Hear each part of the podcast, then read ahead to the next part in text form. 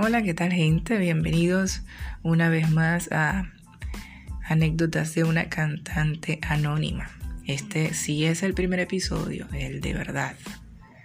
Lo anterior siempre ha venido siendo eh, que si el preestreno, la bienvenida, contarte de qué iba el, la temporada, pero ya no, ya esta vez es vamos directo al grano. Así que bienvenidos ahora sí al primer episodio de Anécdotas de una cantante anónima.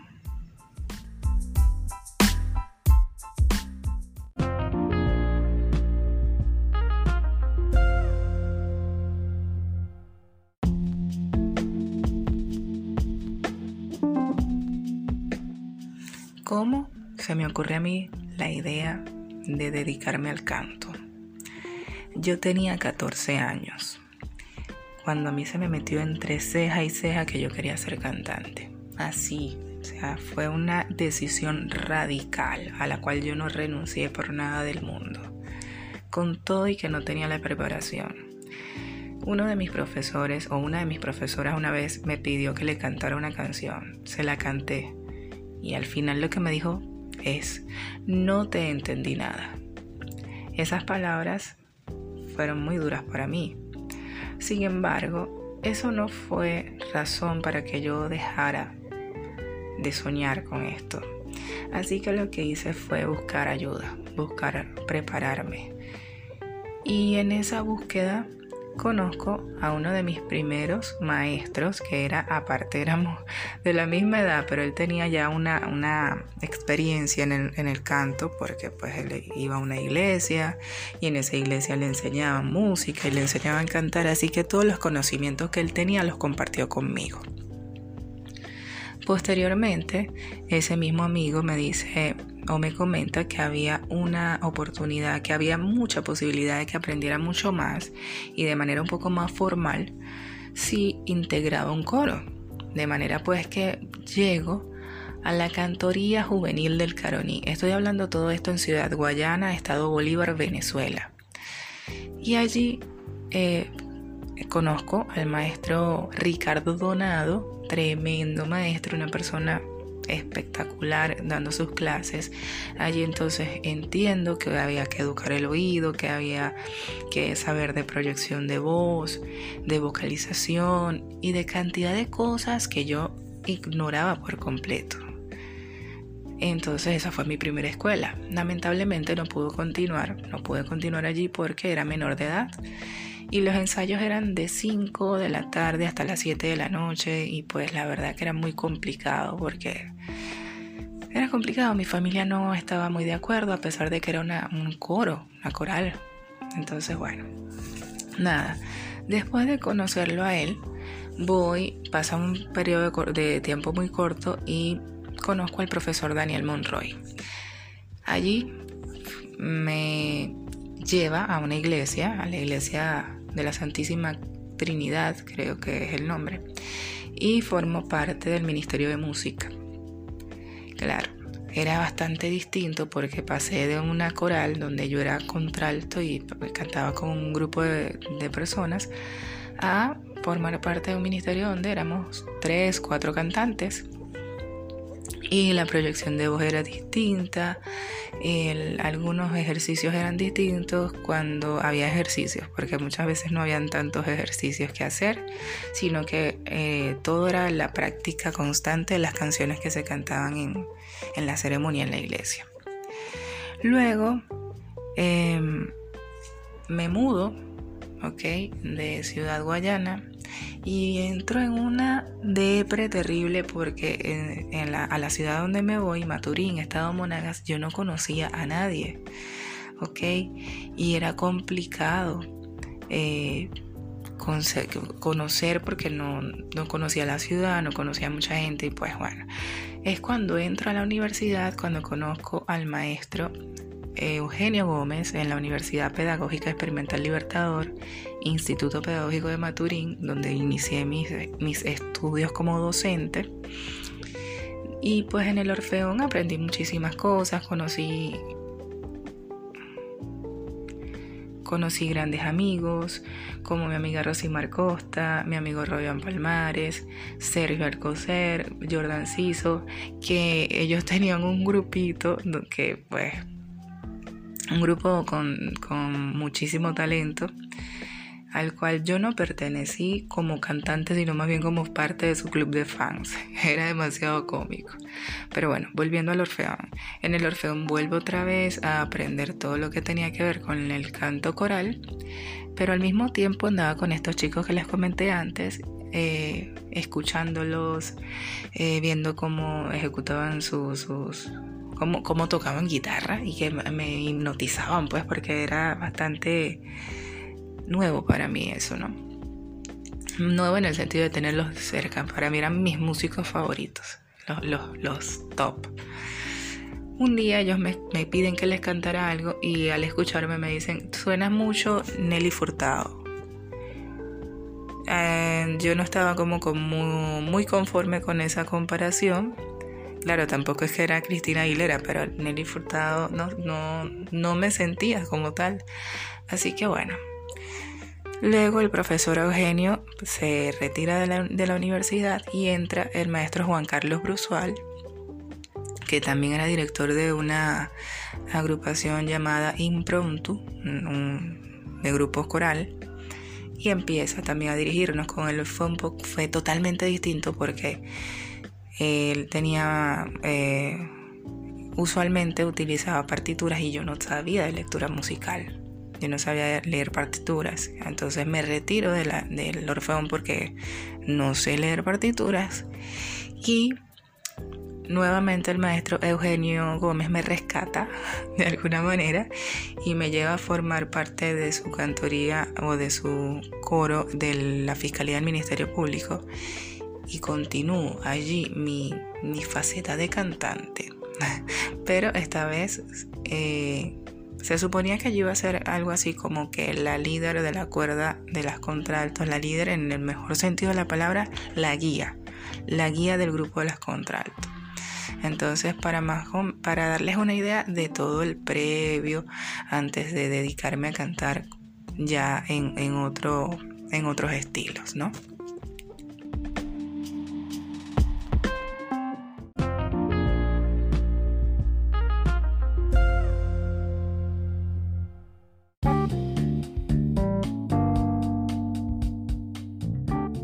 Cuando uno está en estos temas de la de querer cantar, a veces uno se lanza unas aventuras que yo les cuento. Yo recuerdo que antes de mudarme a Maturín, en el estado Monagas, acá en Venezuela, yo recuerdo que eh, dije, voy a trabajar con el miedo escénico, es decir, voy a enfrentar mi miedo escénico. Y yo no encontré una mejor manera de enfrentar el miedo escénico que cantando karaoke. Pero no cantando karaoke en una fiesta familiar que esas no existían. O casa de una amiga. No, no, no, no. Yo fui, me metí en la candela, como llamamos nosotros. Yo fui la más osada, la más arriesgada de todo el mundo yo me puse a cantar karaoke en un centro comercial popular de Puerto Ordaz, Ciudad Guayana, Estado Bolívar, Venezuela. Una cosa, señores, a mí el corazón se me iba a salir por la boca el primer, la primera vez que yo dije voy a cantar en este karaoke. Demasiado cómico. Ahorita yo digo demasiado cómico, pero en el momento me temblaban hasta las pestañas. Recuerdo claramente que la primera canción que canté fue Dígale de David Bisbal, porque de paso tengo un gusto por cantar canciones de hombre que, bueno, yo creo que todas las, yo creo que el 99,9% de las mujeres que cantamos nos encanta cantar temas de hombre. Es como que, no sé, como un vicio. No sé ni siquiera cómo llamarlo. Pero la primera vez que canté fue esa, esa canción. Y de verdad que con tantos nervios que fue demasiado, de verdad que yo sentía el corazón en la garganta, lo sentía yo. Sin embargo, yo me sentí súper valiente, yo me di unas felicitaciones yo misma, porque dije, mujer, usted tiene, usted las tiene bien puestas, usted es la propia. Después de eso no paré de ir a ese karaoke cada 15 días, porque yo trabajaba, ya yo trabajaba, me ganaba mi dinero, y cada 15 días yo iba para ese karaoke. Tanto fue así que de verdad fui perdiendo el miedo y me fui agarrando el gusto por el karaoke, que en una ocasión, este, ya en ocasiones, ya normalmente, los mismos animadores del karaoke, cuando me veían, ya sabían que, ajá, ahí viene ella y me daban el espacio. Ya me daban el espacio, ya ni siquiera yo tenía que pedir que quería cantar, sino que eh, ellos venían. Era como un integrante más del grupo de animadores del karaoke. Les voy a explicar más o menos, más o menos. Em, ese karaoke estaba en una zona abierta es decir, como no sé si en todos los países hay una feria de comida en un centro comercial y si lo llaman así, pero el asunto es que el, equipo de sonido y las mesas estaban en, espacios abiertos del centro comercial. Por eso es que les digo que yo fui bien osada, que yo fui bien valiente de presentarme en un espacio abierto a cantar y a enfrentar mi miedo escénico. Pero para mí eso fue un éxito. Tengo como anécdota de los karaoke que me fue fenomenal, tengo dos muy, muy específicas, eh, dos o tres. A ver, primero, me acuerdo de haber cantado la eh, Eres mi religión de Maná y de esa canción de verdad que pegó durísimo. Esa fue la primera vez que yo vi tanta gente reunirse para escucharme cantar. O sea, yo empecé a cantar y ya a mitad de canción la parte alrededor de donde estaba el karaoke, eso estaba full. Fue demasiado maravillosa esa experiencia. Otra experiencia era que ya yo tenía, yo normalmente cuando me sentaba a cantar, cuando me sentaba a esperar un chance para yo cantar en ese karaoke, yo normalmente pedía agua porque no era o sea, no me sentía como con el ánimo de estar pidiendo licor. No me gustaba, de hecho, el licor. Así que pedía agua o un batido, un, jugo de alguna fruta. Y en una ocasión, una joven, una chica, una persona, una mujer, se acercó y me dijo, yo invito, yo te invito, me encanta cómo tú cantas y me da nota y dar nota es que le guste a, a la persona. Entonces me da nota, qué chévere que eres tú, que cantas y tal. Así que eso fue una, anécdota chévere, o sea, me pareció que, wow, ya estoy, ya estoy teniendo como fama, las cosas locas que uno se le ocurren. Y en una ocasión invité a mi super jefe a que me viera cantando, uno de mis tantos jefes, él sabrá, si escucha el, el programa, él va a saber quién fue. Me lo invité y me dijo, oye, todo muy bueno, todo muy chévere, todo muy bonito, pero si vas a cantar algo movido, por favor, baila. Recuerdo haber cantado en esa ocasión Falsas Esperanzas de Cristina Aguilera y de verdad que yo estaba más tiesa que un palo de escoba. estaba súper tiesa porque estaba más preocupada porque las notas, o sea, que todo lo, lo, vocal saliera bien, pero no me estaba preocupando por bailar. Entonces esa, esa fue como su acotación, así que de ahí en adelante, pues fueron esas, esas experiencias como, como cantante de karaoke y pidiendo, o buscando, mejor dicho, enfrentar el miedo escénico.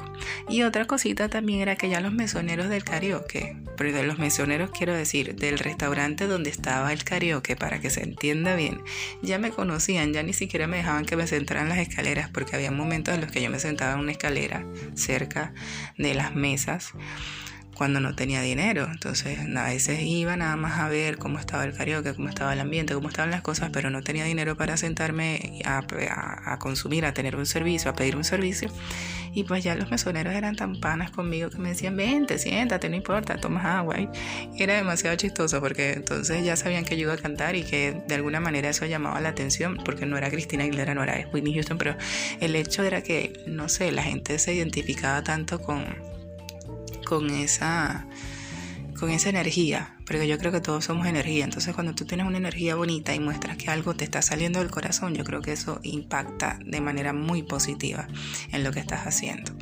Así que bueno, este, esas son las anécdotas de una cantante anónima.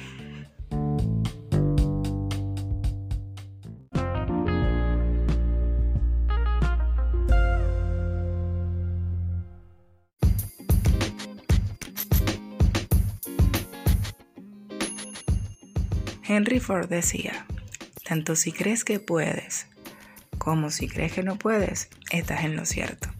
Y ya todos conocemos la historia de todo lo que aportó Henry Ford a nuestras vidas. Así que cree en ti, ten fe en ti, confía en lo que tienes por dentro, confía en lo que tienes para dar. No necesariamente tienes que ser perfecto o perfecta, no tienes que esperar a tener la voz, no tienes que esperar a tener el cuerpo, no tienes que esperar a tener los medios. Si tienes fe en lo que quieres hacer, obviamente todo se te va a ir dando. Últimamente he estado leyendo acerca de metafísica y una de las cosas que me ha enseñado la metafísica es que a través del agradecimiento, el agradecer lo que tienes hoy, te abre las puertas a tener todo lo que quieras. Entonces, sé agradecido, sé agradecido con el talento que tienes. Si es cantar lo que te gusta, sé agradecido con que tienes voz para hablar. Ya después todo lo vas a ir consiguiendo con la determinación de aprender a hacer las cosas bien, a cantar, a vocalizar, a respirar. Todo es cuestión de trabajo, todo es cuestión de, empeño, todo es cuestión de dedicación, de constancia, de perseverancia. Así que yo te invito a que creas en ti. Esto te lo está diciendo una mujer que empezó a los 14 años que decidió a los 14 años dedicarse a la música. Y puede ser que hoy en día me conozca mi mamá, mi papá, mi familia, los, que, los pocos o muchos que me han visto. Pero igual, yo siento dentro de todo que he hecho cosas muy maravillosas, muy espectaculares. Y eso es lo que me da ánimo a mí para hacer estas anécdotas de una cantante anónima.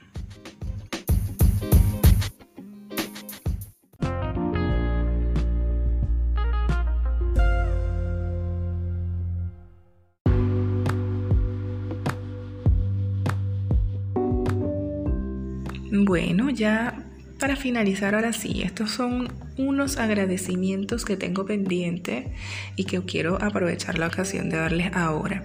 Las gracias a Yasmín Noroño y a su esposo por haberme por haberse tomado el tiempo dentro de todas las ocupaciones que tienen, el lanzamiento del canal de YouTube, el trabajo que están haciendo en TikTok y en Instagram, promoviendo toda esa maravilla que es Jazz Dance, la experiencia, caracólicos bellísimos que tiene ella.